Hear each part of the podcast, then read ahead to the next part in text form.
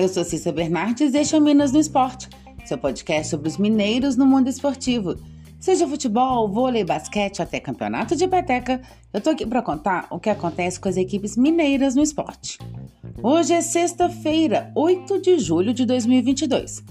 E temos aí um final de semana de bola rolando. Vou começar então falando da Série D do Brasileiro. Pela 13 terceira e penúltima rodada do Grupo 6, Amanhã, a Caldense recebe o Real Noroeste no Ronaldão às 16 horas.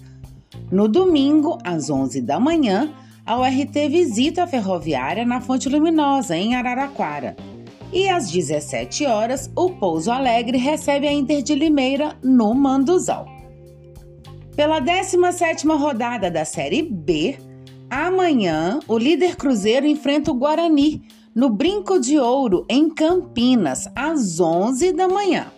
O Tombense também entra em campo amanhã, porém às 16h30, quando recebe a Chapecoense no Soares de Azevedo, em Muriaé.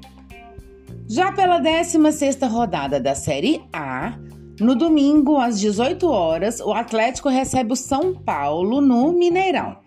O América, porém, só entra em campo na segunda-feira enfrentam o Internacional às 8 da noite no Beira Rio, em Porto Alegre.